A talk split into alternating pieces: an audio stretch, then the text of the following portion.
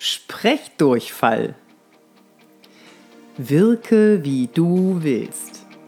In diesem Podcast geht es um dich und um deine Wirkung auf andere. Wie wirkst du oder wie willst du wirken?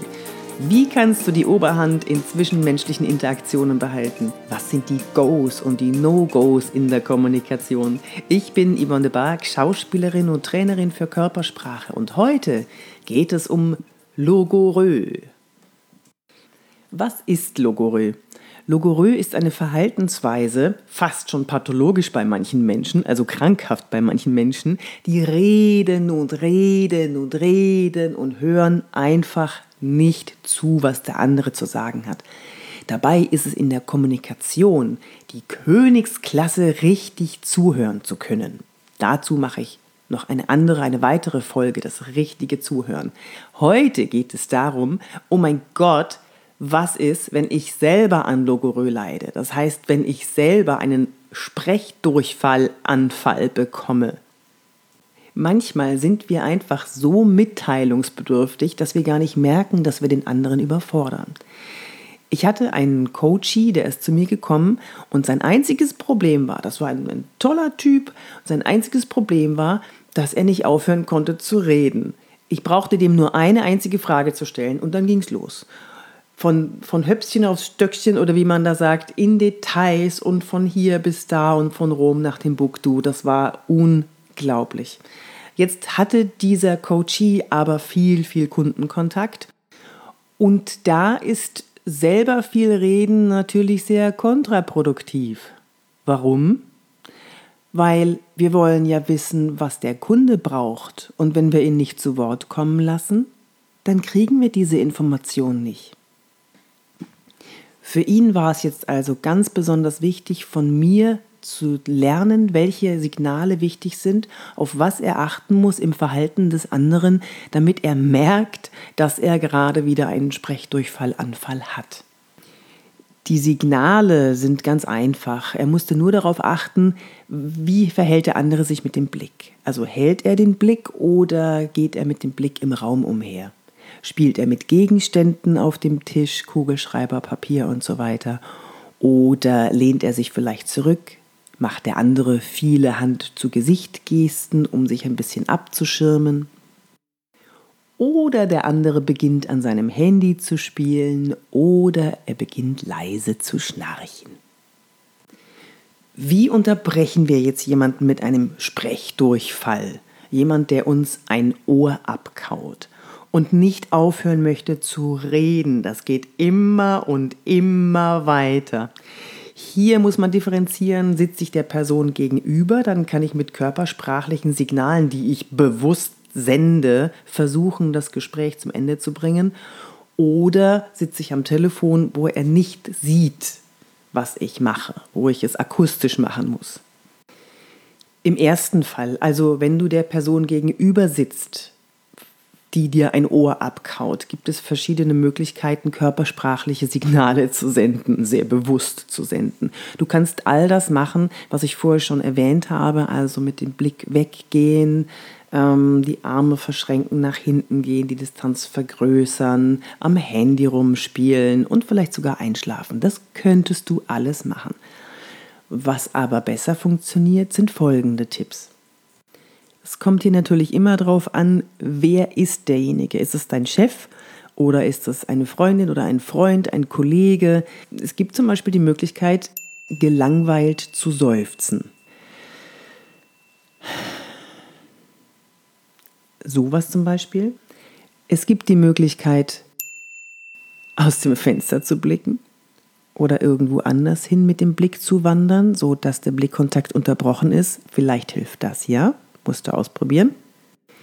Eine weitere Möglichkeit ist den Wackeldackel, also das ständige Nicken hm, hm, hm, und das hm, hm dazu. Hm. Das kannst du auch ausprobieren. Oder, und jetzt kommt ein Trick, der immer dann funktioniert, wenn wir den anderen irritieren wollen. Verringere die Distanz. Geh auf ihn zu. Geh in sein Territorium rein. Das wird ihn so stark irritieren, dass er möglicherweise tatsächlich aufhört zu reden. Und dann schnell reagieren, dann sofort anfangen selber zu reden und das Gespräch zu Ende bringen. Am besten mit einer Zusammenfassung des Gesprächs. Ja, wir haben ja jetzt das und das und das und das und vielleicht noch eine Handlungsaufforderung oder einer, einem Ausblick auf die Zukunft. Sowas wie, ja, wir sehen uns ja dann am Montag schön finde ich ja auch immer, und es funktioniert tatsächlich auch, ist, wenn man das verbal beendet, wenn man einfach sagt, was los ist.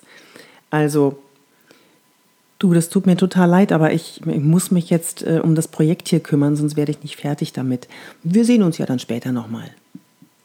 Im Business-Kontext ist übrigens immer der Vorgesetzte derjenige, der das Gespräch beendet. Aber ich habe festgestellt, dass eine gewisse Leichtigkeit reinkommt, wenn man nach einer Stunde, die meisten Gespräche sind ja auf eine halbe Stunde oder Stunde ähm, terminiert, dass es dann leichter fällt, wenn beide gegen Ende dieser Stunde mh, hm, Signale des Aufbruchs zeigen. Es gibt doch nichts Schlimmeres, als wenn der eine den Gesprächspartner rauskommt komplementieren muss. So, jetzt äh, ist Ende und jetzt möchte ich Sie bitten zu gehen oder sonst irgendwas. Ähm, um das so ein bisschen leichter zu machen, ein bisschen hm, eleganter zu machen, kann man dann tatsächlich am Ende das, dieser Stunde auch schon Signale des Aufbruchs zeigen. Vielleicht äh, die Papiere zusammenfassen oder das Handy in die Hosentasche stecken.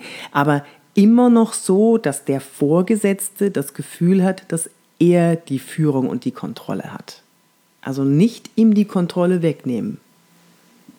Das wäre dann doch übergriffig.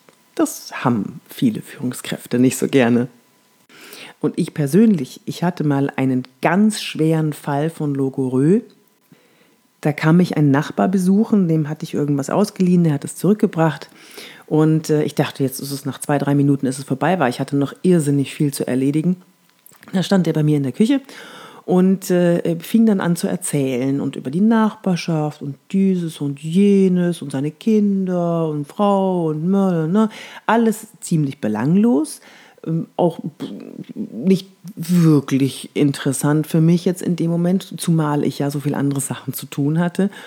Und irgendwann, nachdem ich alles ausprobiert hatte, bis auf äh, zu sagen, so, ich muss jetzt weitermachen, habe ich dann einfach angefangen, die Küche sauber zu machen, die Küche zu putzen und die Geschirrspülmaschine auszuräumen und wieder einzuräumen. Und der ist immer noch nicht gegangen. Aber das war nicht weiter schlimm, denn so hatte ich mein ganz privates, ganz persönliches Hörbuch an meiner Seite. In dieser Folge ging es um Sprechdurchfall. Welche Signale muss ich beachten beim anderen, um zu sehen, dass ich gerade einen Sprechdurchfall habe? Und wie kann ich ein Gespräch elegant beenden?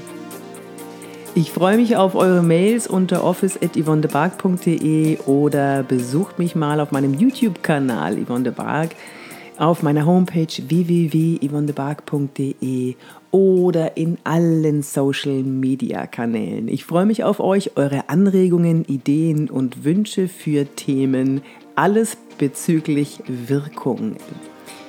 Wirke wie du willst. Bis zum nächsten Mal, deine Yvonne de Barg.